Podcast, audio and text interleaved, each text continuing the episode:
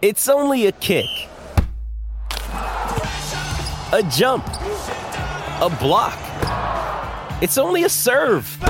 It's only a tackle, a run. It's only for the fans. After all, it's only pressure. You got this. Adidas.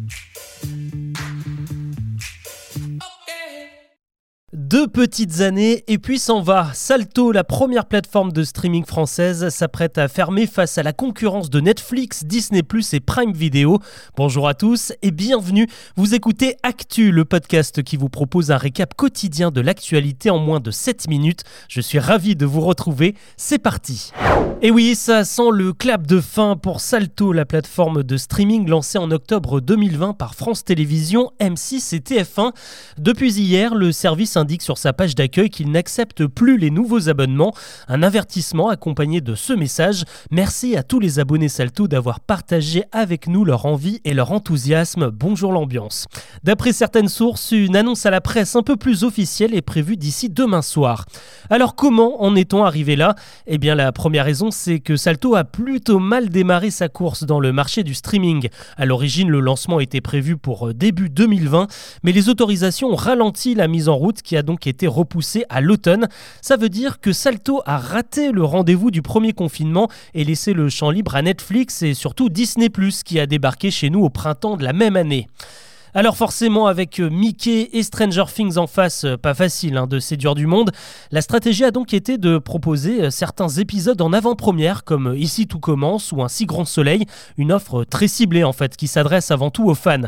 Et très vite la plateforme a été obligée de trahir sa promesse de faire rayonner les créations françaises.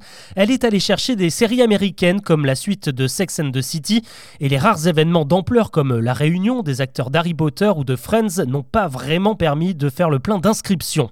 Du coup, là, ça a commencé à poser un dilemme nos différentes chaînes. D'un côté, il fallait faire du streaming, car c'est incontournable, et de l'autre, il y a une plateforme dédiée qui ne fonctionne pas. Conséquence, et vous l'avez peut-être remarqué, TF1, M6 et France Télé ont chacune lancé leur propre service dans leur coin avec des abonnements moins chers que les 8 euros mensuels demandés par Salto.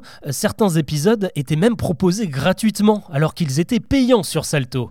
Résultat, au dernier pointage, la la plateforme ne comptait que 500 000 abonnés. C'est très loin du million attendu. Euh, de quoi sérieusement refroidir les actionnaires. Début janvier, France Télévisions a annoncé son désengagement de Salto.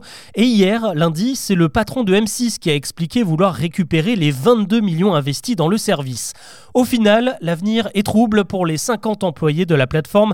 Euh, selon les syndicats, ils pourraient quand même retrouver des postes plus ou moins équivalents dans les différentes chaînes. L'actu ce mardi, c'est aussi cette enquête sordide ouverte à Paris. Vous en avez euh, sûrement entendu parler. Hier après-midi, les restes du corps d'une femme ont été découverts par des élagueurs dans le parc des Buttes Chaumont. Aujourd'hui, la police a continué à ratisser la zone et a fini par trouver d'autres parties du cadavre dans un sac plastique près de la voie de chemin de fer de la petite ceinture qui passe tout près. Pour le moment, impossible d'identifier la victime. On sait juste que c'est une femme de type européen ou nord-africain et qu'elle portait un jean avec une fleur sur la cuisse. Les experts doivent analyser les images de vidéosurveillance du parc pour tenter de reconstituer le fil des événements et tenter d'identifier un suspect. Les enquêteurs appellent aussi des témoins potentiels à s'exprimer. Allez, plus léger, fête la Saint-Valentin aujourd'hui. Alors, euh, commercial ou pas, l'événement est célébré partout en Europe et surtout aux États-Unis, hein, où on s'offre de jolies cartes. L'occasion de se demander d'où vient vraiment cette Saint-Valentin. Eh bien, selon certains historiens, elle serait née d'un ancien rite païen un peu sadomaso, euh, durant lequel les hommes parcouraient les villes et fouettaient les ventres des femmes avec euh, des lanières en cuir pour les rendre fertiles. Et bien souvent, la soirée se terminait dans une énorme beuverie.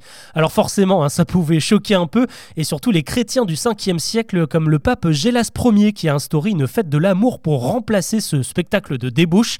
Il en a profité pour rendre hommage à Valentin, un fidèle exécuté par les Romains parce qu'il célébrait des mariages chrétiens pendant l'Antiquité. Bon, tout ça, ça n'empêche pas les amoureux de trinquer ce soir, et avec modération bien sûr. Et si vous ouvrez une bouteille, eh bien sachez qu'il s'en est pas mal vendu l'an dernier. Euh, selon les chiffres du secteur présentés aujourd'hui, l'exportation de vin et de spiritueux ne s'est jamais aussi bien portée en France. 17,5 milliards d'euros de chiffre d'affaires, c'est presque autant que l'industrie aéronautique. Les ventes de champagne, de vin ou encore de cognac ont bondi de 10% par rapport à 2021. Alors paradoxalement, ce n'est pas le nombre de bouteilles qui a grimpé, mais les L'inflation est aussi passée par là, mais ça ne gêne pas beaucoup les Américains, les premiers importateurs de nos productions. Un autre chiffre à retenir ce mardi, celui-là il est euh, beaucoup plus inquiétant. Euh, selon une enquête de Santé publique France, un jeune Français sur cinq se sentirait déprimé, voire dépressif. Euh, cette enquête est réalisée régulièrement et la dernière fois c'était en 2017, sauf que depuis, le Covid et le confinement sont passés par là et les chiffres ont quasiment doublé. Selon plusieurs témoignages recueillis par l'AFP, c'est surtout l'isolement et l'incertitude sur l'avenir qui préoccupent le plus les 18-24 ans. Impossible de savoir si on va avoir son diplôme ou si on trouvera du travail. Pas facile non plus d'avoir des amis hein, quand on suit des cours en visio. Aujourd'hui, ça semble un peu loin, mais visiblement, ça pèse encore sur toute une génération. Allez, on enchaîne avec une révolution sur la route. On en entend parler euh, depuis un moment, mais aujourd'hui, le Parlement européen a voté la fin des moteurs thermiques d'ici 2035. Autrement dit, dans 12 ans, il sera impossible d'acheter une voiture diesel ou essence neuve. Même les modèles hybrides sont concernés. Ce sera du 100% électrique. Par contre, il sera toujours possible d'acheter d'occasion. Le but, c'est d'arriver à zéro émission de CO2 dans les transports. Aujourd'hui, euh, la circulation, c'est environ 15% du carbone rejeté chaque année en Europe. Dans le détail de la loi, on retrouve une petite exception surnommée l'amendement Ferrari. En gros, les constructeurs de véhicules de luxe auront une année supplémentaire pour passer à des modèles électriques. L'électrique, ça pourrait aussi permettre d'éviter des situations comme celles que l'on vit en ce moment. La France traverse un énorme épisode de pollution aux particules fines. Ce mardi, 24 grandes villes affichent une qualité de l'air classée mauvaise. À Lyon, d'ailleurs, la circulation différenciée a été mise en place. Et si les voitures sont en partie responsables, c'est surtout le chauffage au bois qui serait la cause de cet épisode de pollution. Des rejets causés par les températures très froides et l'absence totale de vent. Les particules stagnent en fait près du sol et n'arrivent pas à s'évacuer. Soyez donc prudents hein, si vous faites du sport en extérieur ou si vous souffrez d'asthme. On termine avec les JO de Paris 2024 et on apprend ce mardi que 55 km de pistes cyclables vont être installées entre les différents sites qui accueilleront les épreuves. Ça concerne donc la capitale mais aussi la Seine-Saint-Denis. On prévoit également des parkings géants sécurisés pour éviter de se faire piquer son vélo. Voilà ce que l'on peut retenir de l'actu de ce mardi. N'hésitez pas à vous abonner pour ne manquer aucun récap. À demain.